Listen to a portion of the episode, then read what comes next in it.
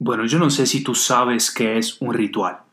Un ritual es una acción o un grupo de acciones que repetimos continuamente de forma igual. Algo muy parecido a un ritual son nuestros hábitos. Repetimos siempre lo mismo, muchas veces acciones, muchas veces palabras, tantas veces por tantos años, que eso se vuelve parte no solo de nuestra vida, sino también de nuestra identidad. Se puede sacar una fórmula. Yo no era muy bueno en matemática, pero ese género de fórmulas sí que me gustan. La identidad es igual al conocimiento más nuestros hábitos más nuestras características. Eso es lo que componen nuestra identidad. Eso tiene que ver con muchas cosas, pero a menudo te puedes dar cuenta de que los hábitos de una persona son Em, conectados a la manera en que esa persona habla.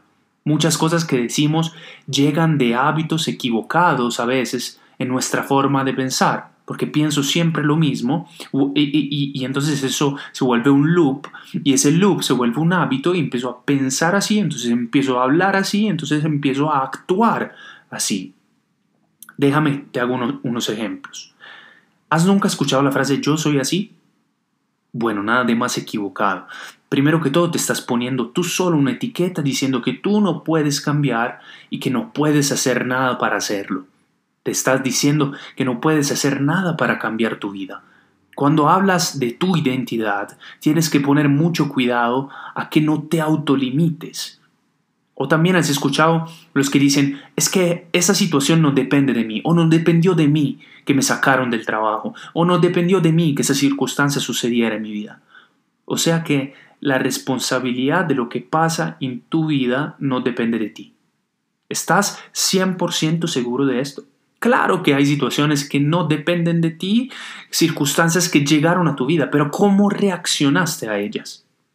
¿Viviste eh, o reaccionaste de manera pasiva sin volverte a levantar? Eso está mal.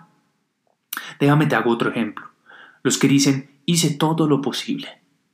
Cierto que está conectado con el punto de antes. Hice todo lo posible. Pero déjame preguntarte, ¿todo qué? ¿Seguro de haber probado todo, todo, todo? Y aunque lo hubieras hecho todo, te quiero decir que lo importante no es lo que haces, sino cómo lo haces. Entonces, investiga si realmente hiciste todo lo posible. ¿Quieres que siga? Otra frase que se usa mucho es, no, es que yo con esto no puedo. Y ahí se me sale una risa desde lo profundo. No puedo en realidad no es cierto. De pronto quieres decir, no quiero. Porque si quieres de verdad, puedes lograrlo. Tener hábitos equivocados a la hora de hablar puede estancar nuestra vida y bloquear nuestro crecimiento. Cuidado con tus hábitos en el hablar. Cuidado con tus hábitos en el pensar. Del pensamiento sale la palabra, de la palabra sale la acción y de la acción sale el resultado de un proyecto, un propósito, un diseño. Entonces es muy importante que nos focalicemos en corregir nuestros hábitos negativos. Te espero en la próxima con muchas cosas nuevas para hablar contigo.